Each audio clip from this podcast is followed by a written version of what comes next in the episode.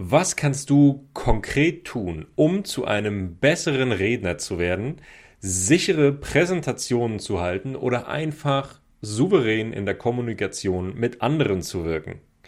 Rhetoriktrainer Oliver Walter gibt im zweiten Teil unseres Gesprächs über das Thema Rhetorik einige hilfreiche Tipps, die du sofort in deinem Alltag umsetzen kannst. Außerdem haben wir darüber gesprochen, inwieweit man Grammatik und Aussprachefehler durch gute Rhetorik kaschieren kann, um so in jeder Situation überzeugend und sicher zu wirken, auch wenn man kein Muttersprachler ist. Herzlich willkommen bei Deutsches Geplapper. Ich bin Fleming, Deutschcoach von Natural Fluent German. Dieser Podcast ist für dich, wenn du dein Hörverstehen verbessern, deinen Wortschatz erweitern, das echte Alltagsdeutsch kennenlernen und mehr über Deutschland erfahren möchtest. Die Transkripte zum Mitlesen findest du unter www.naturalfluentgerman.com. Übrigens, deutsches Geplapper gibt's auch bei YouTube. Und nun viel Spaß beim Hören. Äh, wir machen mal einen kleinen, wir machen mal einen ganz kleinen Sprung und zwar nochmal mhm. eigentlich zurück, aber irgendwie auch nach vorne. Du hast nämlich vorhin ja auch gesagt, du selbst bist ähm, früher eher schüchtern gewesen und mhm. rhetorisch nicht unbedingt bestens veranlagt. Ich weiß nicht, wie du es wie du es selbst beschreiben würdest, mhm. ja. Ähm, vielleicht kannst du da noch mal kurz drauf eingehen und sagen, was du dann konkret getan hast, um ja zum Rhetoriktrainer zu werden. Also tatsächlich war es bei mir sogar so heftig. Ich habe als Kind sogar mal eine Zeit lang gestottert, also ohne dass es irgendwelche Gründe dafür gab, rein psychisch mhm. bedingt letztendlich. Und ja, ich habe mich halt damit beschäftigt, äh, damals natürlich noch sehr unstrukturiert. Also heute als Rhetoriktrainer würde ich wahrscheinlich die Hände über den Kopf zusammenschlagen, wenn ich das nochmal so erleben würde. Aber mhm. damals als Jugendlicher, klar, ich habe mir alle möglichen Bücher durchgelesen, sehr tolle Ratgeber, aber auch teilweise furchtbares Zeug, so in der Jugend, wenn man sich so fürs andere Geschlecht äh, interessiert, anzufangen, so mhm. äh, Sprüche, Ratgeber, die besten Anmachsprüche und diese Bücher sind einfach totaler Blödsinn. Ja. Aber hat man alles mit studiert und dann natürlich auch so nach und nach eben sich auch so ein bisschen gezwungen, die eigene Komfortzone zu verlassen, mhm. es einfach mal auszuprobieren. Ich glaube, das ist ganz wichtig, dass man bereit ist, so aus der eigenen Komfortzone rauszukommen, ohne deswegen gleich zu weit zu gehen. Ich glaube, das ist wirklich sowas, was man Step by Step machen muss. Mhm. Immer wieder ein bisschen weiter und sich einfach mal was trauen oder eben auch selbst herausfordern und sich auch das Scheitern erlauben. Mhm. Ich habe es auch mit dem einen oder anderen, ist bei mir auch schief gegangen. Also ich habe zum Beispiel auch mit Schlagfertigkeit eine Zeit lang dann, wo ich es mal so richtig drauf hatte, übertrieben. Also man kann ah, auch zu schlagfertig sein oder eben nicht richtig einschätzen können, wann mache ich was. Und das kann dann auch Beziehungen wirklich belasten oder auch kaputt machen. Mhm wenn du Leuten so richtig jedes Mal eins von Latz knallst, verbal, kann das halt dazu führen, dass die irgendwann noch keinen Bock mehr haben, mit einem befreundet zu sein. Das musste ich auch mal feststellen. Also oh, wow. hm. man muss da auch irgendwo aufpassen, dass man es eben nicht zu sehr übertreibt. Und ja. ja. das war alles Learning by Doing über viele Jahre mit viel Theorie. Äh, die Ausbildungen habe ich tatsächlich erst später gemacht, dass ich Kommunikationsseminare besucht habe. Das kam wirklich erst später. Mhm. Okay, okay. Und ähm, vielleicht, um da noch ein bisschen konkreter zu werden, ähm, gibt es denn Dinge, die jetzt jeder, jeder Hörer, jede Hörerin hier auch direkt anwenden kann, um vielleicht aus, aus einer Unsicherheitszone rauszukommen und, äh, ja, wie du sagst, Learning by Doing, vielleicht etwas, was man täglich machen kann, um ein besserer Rhetoriker zu werden, ein besserer Redner mhm. und ein, in der Öffentlichkeit auch überzeugender aufzutreten? Ja, also ich mache das ja in meinem Podcast eh, dass ich an jede Folge am Ende eine Hausaufgabe der Woche habe, damit man da mhm. auch so ein bisschen was im Alltag vielleicht ausprobiert weil letztendlich sprechen wir ja alle ständig. Das ist ja das äh, Witzige eigentlich an Rhetorik. Also wir reden drüber, wie man gut reden kann, aber eigentlich lernen wir alle reden mit einem Jahr oder anderthalb Jahren mhm. und können das dann irgendwann schon als Kind und trotzdem kann man eben noch was verbessern. Aber das heißt, man ist ja ständig in Gesprächen, kommuniziert ständig und das heißt, man hat auch ständig die Möglichkeit, was auszuprobieren. Und ich glaube, einer der wichtigsten Sätze in Sachen Kommunikation oder Kommunikationstraining ist tatsächlich, wenn was nicht funktioniert, mach was anderes. Mhm. Also im Fall der Fälle irgendwas anderes, weil Kommunikation ist jetzt auch keine exakte Wissenschaft wie Physik. Also wenn du einen Backstein runterfallen lässt, der fällt jedes Mal mit exakt der gleichen Geschwindigkeit auf den Boden. In der Kommunikation funktioniert das ja nicht. Da reagieren Menschen immer wieder anders und jeder Mensch wieder ein bisschen anders und je nach Stimmung. Aber es ist einfach sehr spannend zu sagen, gut, ich habe jetzt da vielleicht so meine Muster und die durchbreche ich einfach mal und mache wirklich irgendwas anders und bin mal gespannt, was passiert. Mhm. Und so diese Neugier ein bisschen auch mit Sprache zu spielen oder mit der eigenen Kommunikation finde ich unglaublich wichtig, weil sich dadurch schon sehr viel dann so systemisch nachverändert. Also mit jeder Kleinigkeit, die ich verändere, passiert dann noch ganz viel mehr nach und nach und Deswegen, es gibt für alles mögliche Rhetorik-Tricks. Ich arbeite auch gerade an so einem Buch mit, wo ich es wirklich reduziert habe auf die allerwichtigsten. Da bin ich jetzt tatsächlich bei 33 äh, Tipps. Also das würde jetzt hier den Rahmen deines Podcasts komplett sprengen. Mhm. Aber ich glaube wirklich dieses einfach mal was anders machen, als man es bisher gemacht hat.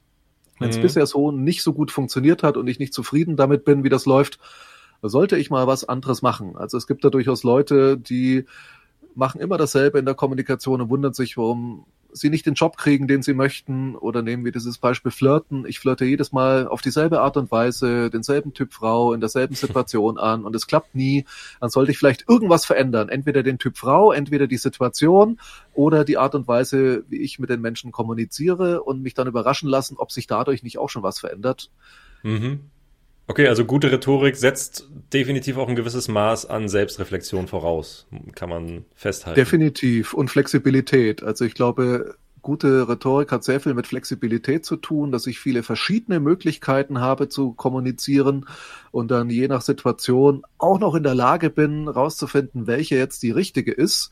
Mhm. Also das ist im Business so, das ist mit Kindern so. Ich habe zwei Kinder und da fragt man sich auch immer, wenn da irgendwas schief läuft, brauchen die mich jetzt verständnisvoll? Brauchen die mich jetzt mal ein bisschen klare Kante und auch mal ein bisschen lauter mit der Stimme? Also, na, wenn man immer nur eine Reaktionsweise hat, wird's schwierig. Gibt ja auch diesen schönen Satz, dieses Law of Instrument. Wenn ich nur einen Hammer habe, dann sieht jedes Problem wie ein Nagel aus.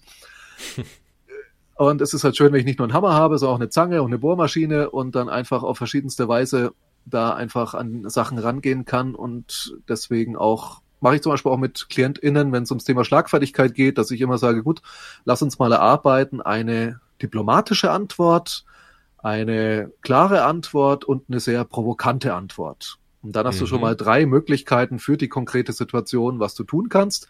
Und gerade diese Flexibilität, glaube ich, ist in der Kommunikation das A und O. Dass man eben nicht immer gezwungen ist, dasselbe zu tun, wie so ein Reflex, sondern dass man eben in der Lage ist, auch für sich zu überlegen und zu reflektieren, okay, was will ich jetzt eigentlich erreichen? Wie geht das vielleicht hier am besten? Was tue ich? Mhm. Okay, okay, gut. Und jetzt hast du von 33 äh, Tipps gesprochen, die du in deinem Buch bearbeitest. Die wollen wir wirklich nicht alle durchnehmen, das, das ist zu lang. Aber vielleicht, mhm. ja, so mal ein, ein zwei davon ähm, konkret besprechen. Was, was wären so ganz konkrete Dinge, die du, die du vielleicht den meisten Leuten empfehlen würdest? Ja, es fängt an bei Dingen wie zum Beispiel, viele Menschen haben ein Problem mit Lampenfieber. Es mhm. gibt ja auch eine Statistik aus den USA, glaube ich, weil ich mir nicht sicher bin, ob die echt ist oder nur auf einem Gag basiert, aber da heißt ja irgendwie, dass laut einer Umfrage mehr Menschen in den USA Angst davor haben, öffentlich vor anderen zu reden, als vor einem Atomkrieg. Oh, wow. Ja, okay. weil das so eine Druck- und Stresssituation für viele Menschen ist, ja. wo ich dann eben auch versuche, in dem Buch sehr kurz und knapp das Ganze zu halten, weil so viel braucht's dafür gar nicht. Also gerade bei Lampenfieber geht's um die Akzeptanz auch. Ich kann mir auch vorstellen, dass Lampenfieber gerade bei Menschen, die eigentlich fremdsprachig sind und Deutsch gelernt haben, auch nochmal in viel mehr Situationen da ist. Mhm. Und da sage ich Leuten immer, Lampenfieber ist etwas ganz Natürliches. Also wir sind nicht dafür gemacht, vor Menschen uns hinzustellen und zu sprechen. Das ist alles etwas, was wir zivilisatorisch irgendwann mal eingeführt haben. Mhm. Wenn wir so zurückgehen, was man in der Psychologie gern macht, so in die Steinzeit oder sowas, da hat man sich nicht hingestellt und große Reden geschwungen. Das heißt, es ist etwas, was bei uns Stress auslöst. Testosteron schießt einen Körper. Und dann hat man sich in der Steinzeit entschieden, Flucht oder Angriff. Mhm. Das heißt, irgendwas mit Bewegung. Und das größte Problem, was viele Menschen machen, ist, wenn sie merken, sie bekommen Lampenfieber, sie werden nervös, dieses Gefühl steigt auf, dass sie dann versuchen, ruhig zu bleiben. möglichst ruhig sich hinzustellen, möglichst ruhig irgendwie die Körperteile zu halten. Und tatsächlich ist das, was äh, Adrenalin wieder abbaut, ist tatsächlich Bewegung. Mhm. Das heißt, in dem Augenblick, wo ich mich ein bisschen bewege, noch kurz Treppen steigen, bevor ich einen Vortrag halte, baut tatsächlich Adrenalin wieder ab. Und es hat ja auch was sehr Positives, finde ich. Also wenn man mit ein bisschen Lampenfieber im richtigen Maß vor Leute hintritt und spricht, ist man einfach viel mehr da, viel präsenter, viel überzeugender, als wenn ich so total gelangweilt, relaxed, so ja, hm, ich erzähle euch jetzt mal was. Also yeah. Lampenfieber ist durchaus was Positives und das versuche ich da eben auch so ein bisschen mit darzustellen, dass man da keine Angst davor haben muss, sondern einfach die Frage, wann kann ich es im richtigen Augenblick körperlich abbauen mhm. und vielleicht nochmal schnell ein bisschen bewegen. Also deswegen mag ich zum Beispiel auch, wenn ich auf der Bühne stehe, äh, vorher noch ein Backstage zu haben und nicht irgendwie mit dem Publikum zu sitzen, weil man dann die Möglichkeit hat, noch mal ein bisschen hin und her zu laufen. Und das tut unglaublich gut, dann so das richtige, die richtige Menge Lampenfieber einfach für sich herzubekommen. Mhm. Okay, cool. Ich, ich wollte, ich glaube, du hast jetzt oft genug äh, Lampenfieber gesagt. Ich glaube, die Leute haben das äh, im Kontext jetzt verstanden. Ich wollte den Begriff mhm. eigentlich vorhin noch äh, kurz erklären, aber ich denke, ah. das müsste jetzt allen klar gewesen sein. Alles ja. gut. Auftrittsangst im niedrigeren Sinne, würde ich sagen. Ja, es gibt auch eine ja. Auftrittsangst, die ist dann schon wieder eher psychologisch behandelbar. Die hat dann meistens irgendwelche Gründe, aber mhm. die normale Nervosität vor Auftritten, genau, das ist dieser Begriff Lampenfieber. Genau. Genau, sehr gut. Ja, und das ist, das ist, das schafft uns eine richtig schöne Überleitung, weil ich auch mhm. ganz genau weiß durch meine Arbeit als, als Deutschcoach, dass es viele Leute oder viele Sprachenlernende einfach gibt, die speziell im beruflichen Kontext einfach Probleme haben, ich sag mal, im Meeting vor anderen zu sprechen, weil es ja auch nicht die Muttersprache ist. Da bewegt mhm. man sich ja weit außerhalb der Komfortzone. Ähm, oh ja. Und einfach auch viele Leute, ja, äh, die wirklich ein gutes Deutschniveau haben. Ja, ähm, ich hatte heute Morgen ein Coaching mit einer von denen, ja, schöne Grüße, ähm, die wirklich ein gutes Deutschniveau haben und ähm, trotzdem dieses Selbstbewusstsein gar nicht haben, dass, oder das, das Bewusstsein dafür, dass sie wirklich gut sprechen können und dann in mhm. bestimmten Situationen einfach alles durcheinander geht im Kopf und man keine Worte mehr rauskriegt und man kritisiert sich in diesem Moment selbst und verflucht sich selbst und dann wird's ja immer nur noch schlimmer. Ne? Mhm. Man hat ja eigentlich die Fähigkeit, aber in diesen speziellen Momenten passt es dann einfach nicht. Gibt es da Dinge, die man, die du vielleicht empfehlen würdest, um aus so einer Situation wieder rauszukommen oder um mhm. ähm, die Worte wieder zu finden? Ja, tatsächlich, also im Poetry Slam, was ich auch mache, da hat man so, wenn jemand seinen Text vergisst, ruft man Heavy Metal rein das hat einfach nur die Funktion, irgendeinen Separator zu setzen, quasi eine Unterbrechung. Und das kann man natürlich für sich selbst auch so ein bisschen machen. Also ich empfehle immer irgendeine nette Anekdote parat zu haben, die man jederzeit einstreuen kann, die komplett kontextunabhängig ist. Und in der Zeit kann man in Ruhe überlegen, wo man eigentlich war und wieder ansetzen. Und ansonsten, ja, so eine nette Geschichte, kleinen Witz, was hat man gestern erlebt, was war, ja, so eine ganz lustige Anekdote, wo die Leute einfach mal kurz lächeln und die kannst du erzählen, ohne dabei denken zu müssen. Mhm. Und in mhm. der Zeit hat dein Gehirn Zeit zu rattern und sich alles wieder zurechtzulegen und dann kannst du weitermachen. Mhm. Oder eben auch äh, gerade bei nicht-MuttersprachlerInnen finde ich es auch völlig in Ordnung, dann mit so einer gewissen radikalen Ehrlichkeit auch zu sagen, oh, jetzt hänge ich gerade, einen Augenblick bitte und einen Schluck zu trinken und dann kommt man meistens auch wieder rein. Also mhm. das ist so eine Frage der Fehlerkultur. Ich glaube, dass wir meistens vor Fehlern viel mehr Angst haben, als was sie eigentlich wirklich beim Publikum auslösen. Mhm. Also Fehler machen auch ein Stück weit sympathisch wenn sie konkurrent sind. Also ich habe das auch schon erlebt, dass jemand so zu Beginn gesagt hat, Mensch, ich bin so furchtbar nervös und das ganze Publikum hat so ein bisschen gelächelt und der Mensch war ihm gleich sympathisch, wenn auch die Körpersprache natürlich dazu passt. Wenn das jetzt jemand macht, der super überzeugend auftritt und sagt, oh, bin ich aber heute nervös, dann wirkt das natürlich nicht. Ja, aber wenn das mhm. wirklich so richtig authentisch rüberkommt, dann sind die Leute gleich auch emotional bei einem und möchten einen am liebsten so aus der Ferne drücken und äh, dann hat man gleich die Leute auf seiner Seite und deswegen, wenn man das sympathisch rüberbringen kann, dann sind Fehler auch überhaupt nichts Schlimmes. Meistens fällt es den Leuten gar nicht auf. Also gerade wo du sagst, mal rauskommen. Äh, ich trainiere mit Leuten in Seminaren auch sehr häufig einfach mal Pausen zu setzen. Mhm. Und diese Pause, die ich gerade gemacht habe, waren fast drei Sekunden und es kam wahrscheinlich niemanden übertrieben lang vor. Mhm. Und das war jetzt auch wieder drei Sekunden und es kam niemandem übertrieben lang vor. Das heißt, du kannst dir diese Pause auch wirklich einfach nehmen. So eine Kunstpause. Also manche RednerInnen machen das ja sogar absichtlich, dass sie sich auf die Bühne stellen an bestimmten spannenden Punkten und so die Hand an die Schläfe und so, als würden sie wirklich überlegen, was sie jetzt als nächstes sagen. Also da spricht gar nichts dagegen. Von daher, wenn man mal kurz raus ist, ich glaube, man selbst bewertet das immer als viel tragischer, als es eigentlich ist. Ja, ganz genau. Das ist ja wirklich das, was ich, was ich dann auch, äh, was ich dann auch immer meinen, meinen Coaching-Teilnehmern sage, dass es eigentlich über, dass, dass die Fehler eben wirklich nur im eigenen Kopf so hoch bewertet werden oder so schlimm wahrgenommen werden ne? und die Zuhörer und Zuh äh, Zuhörerinnen und Zuhörer einfach äh, ja da weniger Probleme drin sehen. Aber das ist schön, ja, dass du das hier an der Stelle auch nochmal sagst. Ne? Das ist ja auch ein rhetorisches Ja, und ich glaube, Mittel. gewisse, ja klar, und ich glaube, gewisse Fehler machen auch sympathisch, wie schon gesagt. Also ich glaube, der absolut perfekte Redner, die absolut perfekte Rednerin würde die Leute eher verunsichern. Also mhm. wenn wirklich alles perfekt ist, ich habe das schon teilweise gesehen, so in YouTube-Videos aus Amerika, da gibt es so manche Speaker, die haben das wirklich so perfektioniert, die machen gar nichts mehr falsch. Mhm. Und das ist furchtbar. Also da fehlt so alles Persönliche, ja. Wenn du mal so denkst an Politiker und Politikerinnen, und da gäbe es jetzt welche, da würden diese ganzen Kabarettisten und Nachmacher nichts mehr finden, was sie imitieren können für ihre Parodien.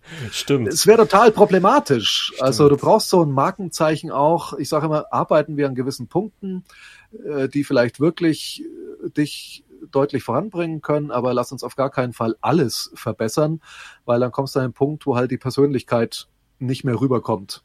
Ja, das ist, das ist ein sehr, sehr guter Hinweis, dass äh, ich glaube, da können jetzt wirklich viele auch mal ähm, sich so ein bisschen mit identifizieren, beziehungsweise äh, daraus auch, auch, etwas mitnehmen jetzt. Ja, also diesen, diesen Punkt Fehler machen sympathisch. Äh, es ist vollkommen okay, auch mal äh, wirklich sich zu verplappern oder, wie du gesagt hast, sich eine kurze Pause zu setzen. Mhm. Ähm, ja, dass das einfach irgendwie dazugehören sollte und möglicherweise beim Gegenüber dann auch positiv aufgenommen wird. Ne? Und ja, und wenn ich mit den Fehlern eben selber auch noch locker umgehe und da vielleicht sogar noch einen Witz draus mache, ja, genau. äh, dann kann ich das Ganze auch noch entsprechend gleich, also mir gleich noch die Sympathien der Leute auch noch zusätzlich sichern. Wenn ich selber zeige, äh, der Fehler ist passiert, okay, ist aber nicht schlimm, genau. dann kommt das auch bei den Leuten entsprechend locker an. Genau, und das Gegenteil davon ist dann ja immer, was viele Leute machen, sie machen einen Fehler und äh, verfluchen sich selbst und schlagen die Hände mhm. über dem Kopf zusammen. Oh Gott, was habe ich schon wieder gesagt? Und das ist dann ja, ja, auch so eine Abwärtsspirale. Das kommt beim Gegenüber schlecht an. Das äh, sorgt bei, bei einem selbst für Verunsicherung. Ja. Genau, ja. Ich hatte das zum Beispiel mal, ich habe ja schon gesagt, dass ich auch so Hochzeitsredner bin unter anderem. Mhm. Und da hatte ich tatsächlich mal die Situation, dass eine Freundin der Braut gesungen hat. Also das kommt mir mal wieder vor, aber die hat an irgendeiner Stelle den Text vergessen. Mhm. So, ein Profi singt zur Not zwei Zeilen la la la, bis er wieder auf den Text einsteigt. Bei einem englischen Lied kriegt das eh keiner in einer Hochzeitszeremonie mit. Aber die war total aufgelöst und hat ständig nur noch gerufen, oh mein Gott, ich habe den Text vergessen, es tut mir so leid, es tut mir so leid. Und die Braut ah. musste die Sängerin dann in der Zeremonie beruhigen, weil sie so drauf war, äh, ja, also wie gesagt, man kann da einfach zwei Zeilen la la la und dann kommt wieder der Refrain und dann bin ich wieder drin. Mhm. Und sie hat das Ganze halt erst so richtig aufgrund der eigenen Nervosität aufgeblasen, dass der Fehler auch überhaupt erstmal jedem aufgefallen ist, was er sonst vielleicht gar nicht wäre. Mhm. Das ist nicht auch sowas, dass ich auch schon Fehler drin hatte bei irgendwelchen Reden und mir hinterher gedacht habe, Mist. Und dann stellst du fest, keiner hat's gemerkt. Ja. ja, das ist sehr, sehr gut. Äh, da habe ich, da habe ich selbst, da kann ich selbst auf jeden Fall auch noch eine ganze Menge mitnehmen. Ähm, vielleicht noch mal, um eine Brücke zu schlagen zur, zu unseren äh, Zuhörerinnen und Zuhörern beziehungsweise es geht eigentlich schon in eine ähnliche, ähnliche Richtung wie das, was wir gerade besprochen haben. Ähm, wenn man ja die Worte verliert, ja, wenn man ähm, einfach rauskommt im Meeting oder irgendwie so, dass man da einfach ähm, kurz eine Pause setzt. Aber wenn man jetzt ich sag mal, auf einem B1, B2-Niveau ist, ähm, noch nicht so sicher in der deutschen Sprache, einfach noch selbst auch davon überzeugt oder selbst weiß, dass man viele Grammatikfehler macht, dass die Aussprache noch nicht so wunderbar mhm. funktioniert. Ähm, kann Rhetorik dabei helfen, diese Dinge zu kaschieren? Also Grammatikfehler speziell und Aussprachefehler kann Rhetorik äh, dabei helfen, das eben weniger auffällig zu machen? Also weniger auffällig vielleicht nicht, aber sie kann es auf andere Weise kompensieren, weil wir haben ja eine globale Sprache, also fast global, nämlich die Körpersprache, das Nonverbale. Das heißt, ich kann natürlich vieles, also erstmal denke ich, dass Leute, wenn sie wissen, da ist jemand nicht Muttersprachler und er spricht jetzt trotzdem auf Deutsch, dann eh das auch schon erstmal großartig finden, dass das mhm. jemand macht. Aber ich glaube eben, man kann ein bisschen was schon kompensieren, auch über die Körpersprache, dadurch, dass ich eine entsprechende Ausstrahlung habe, dass ich ein entsprechendes Standing im wahrsten Sinne des Wortes habe, mhm. mich entsprechend hinstelle, dass ich entsprechend die Leute auch zum Beispiel mit Blickkontakt äh, direkt auch mit mir connecte und auch bei der Stimme darauf achte, wenn ich eben weiß, es ist vielleicht ein bisschen undeutlicher von der Aussprache her, was mir dann selber vielleicht mit diesem Sprachniveau hilft, dass ich einfach ein bisschen langsamer rede. Das ist übrigens etwas, was auch bei diesen ganzen Denkgeräuschen, Äs, Ös und so weiter sehr gut hilft, dass mhm. ich einfach meine Sprechgeschwindigkeit ein bisschen runternehme und einfach mal ganz bewusst ein bisschen langsamer rede mhm. und dadurch den Leuten auch das Zuhören erleichtere und gleichzeitig mir mehr Zeit fürs Denken verschaffe. Aber wie gesagt, ich glaube, gerade die Körpersprache ist auch ein sehr wichtiger Punkt, weil es einfach die globale Sprache ist. Also das hat so Paul Ekman, der Wissenschaftler, mal so erforscht, ein Lächeln ist ein Lächeln weltweit. Das heißt, selbst irgendwelche indigenen Völker, die noch nie Kontakt zur sogenannten Zivilisation hatten, verstehen, was ein Lächeln heißt. Sogar Hunde können wohl von Menschen das Lächeln als Ausdruck der Freude erkennen. Das heißt, das ist wirklich komplett global und ja, vieles, was wir eben körpersprachlich ausstrahlen, stammt noch aus so einer Zeit, lange bevor es überhaupt irgendeine Sprache gegeben hat. Mhm. Und deswegen ist es sehr global verständlich. Ja, okay. Und dann ich glaub, kann ich eben ja. ein bisschen mehr über Gestik und sowas, Gestik, Mimik eben auch meine Inhalte mit transportieren. Ja, Ganz, ganz wichtig, glaube ich, für, für jeden, der hier zuhört, das nochmal zu verinnerlichen über Körpersprache und äh, ja, Lächeln einfach auch so ein bisschen, ja, möglicherweise wegzulächeln. einfach dadurch ähm, das Ganze für sich selbst nicht so tragisch zu nehmen und eben auch, ähm, ja, dadurch den, den, die Wahrnehmung bei anderen eben äh, vielleicht so ein bisschen zu verändern. Ne? Mhm. Deswegen. Also wie gesagt, für die reine Wirkung dessen, was wir sagen, ist es ja tatsächlich so, dass die Körpersprache viel wichtiger ist als das gesprochene Wort. Ja. Da gibt es so verschiedenste Studien, die manchmal auch überstrapaziert werden in ihrer Aussagekraft, aber man kann schon sagen, je nach Situation sind locker auch mal zwei Drittel bis drei Viertel der Wirkung die Körpersprache und nur der Rest das gesprochene Wort. Und da das relativ global funktioniert, mit wenigen Ausnahmen, kann man das eben auch ganz unabhängig von der Sprache einsetzen. Also es mhm. gibt ja auch so, gerade Kinder machen das so, ja. Wenn du mit Kindern in Urlaub fährst in irgendein fremdes Land, die sprechen keine Sprache, die können auch noch kein Englisch und treffen dort auf andere Kinder. Komischweise schaffen die es immer, sich zu verständigen und mhm. Spiele festzulegen, die sie miteinander spielen, komplett ohne irgendwelche Worte. Schaffen die es trotzdem, sich problemlos zu verständigen. Ja, Ganz genau. Ja, Kinder sind sowieso ein Phänomen in der Hinsicht. Da sollten wir uns alle eine Scheibe von abschneiden. Ja. Ne? genau, da sind wir uns einig auf jeden Fall. Ähm, Oliver, äh, wie kann man dich, wenn, wenn jetzt jemand hier gehört, dich dir zugehört hat, oh Gott, jetzt fehle ich selbst die Wörter. Warte, ich setze eine drei Sekunden Pause. Ja. So. äh, wie kann man dich jetzt erreichen, wenn man sagt, ey, ich möchte, ich möchte rhetorisch einfach äh, so ein bisschen mehr auf dem Kasten haben, ich möchte einfach ein bisschen sicherer sprechen, ich möchte vielleicht auch, muss oft Präsentationen auf der Arbeit halten und mhm. dafür möchte ich einfach besser äh, vorbereitet sein.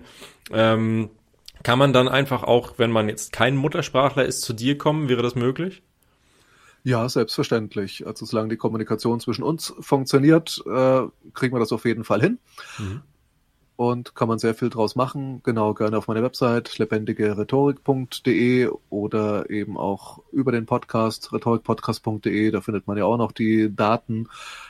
Und dann kann man einfach schauen. Ich biete ja sowohl Live-Trainings an, als auch alles heutzutage via Videocall, wenn gewünscht, oder meistens ist es halt einfach von der räumlichen Entfernung her dann simpler und kommoder das so zu machen.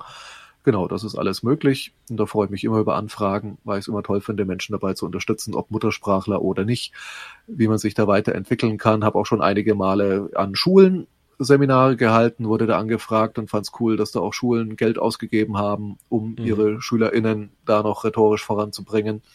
und freue mich da eben immer, wenn ich da ein bisschen was weitergeben kann und mit Menschen auch gern an konkreten Situationen arbeiten kann oder eben auch ganz allgemein einfach an den Fähigkeiten zu arbeiten. Okay, perfekt. Ja, und der Kontakt dann am besten über deine Website, ja? Genau, sehr gern. Genau, die verlinke ich euch natürlich in den Show Notes, Leute. Ähm, da könnt ihr dann gerne noch zu Oliver Kontakt aufnehmen, wenn ihr das möchtet. Äh, und ansonsten bedanke ich mich, Oliver, für eine richtig interessante, spannende Folge. Also ich selbst habe hier eine Menge mitgenommen und das bedeutet, glaube ich, dass äh, alle Zuhörerinnen und Zuhörer hier auch äh, auf jeden Fall profitiert haben. Deswegen vielen, vielen Dank. Das war echt interessant. Das ist ein richtig spannendes Thema. Und ja, ich hoffe, dass wir uns vielleicht in dem Kontext hier, Podcast-Kontext nochmal wiedersehen, weil ich denke, da gibt es noch eine ganze Menge Aha. mehr zu besprechen.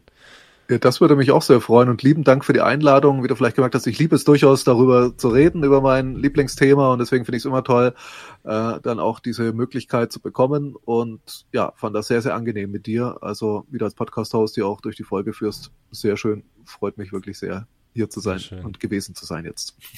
Sehr schön, vielen, vielen Dank. Ähm, genau, und ja, alles weitere findet ihr dann zu Oliver noch in der Folgenbeschreibung. Und ja, Leute, wenn es euch gefallen hat, ihr wisst, dann helft mir, helft dem Podcast Deutsches Geplapper gern mit einem Like und einem Kommentar, egal ob ihr ihn auf YouTube schaut äh, oder auf Spotify oder iTunes. Einfach Bewertungen und Weiterempfehlungen, das hilft mir immer sehr, weiter voranzukommen. Und ansonsten möchte ich auch noch mal ganz kurz auf mein Deutsch Output Training verweisen. Da gibt's noch freie Plätze. Also falls du daran interessiert bist, ähm, zehn Wochen lang mit mir und einer kleinen Gruppe an deinem Deutsch zu arbeiten, schreib mir einfach eine Nachricht. Die Links zu mir findest du natürlich auch in der Folgenbeschreibung. Ja, und ansonsten würde ich sagen, hören wir uns nächste Woche wieder. Macht's gut, bis bald, bleibt gesund und ciao. Tschüss, tschüss.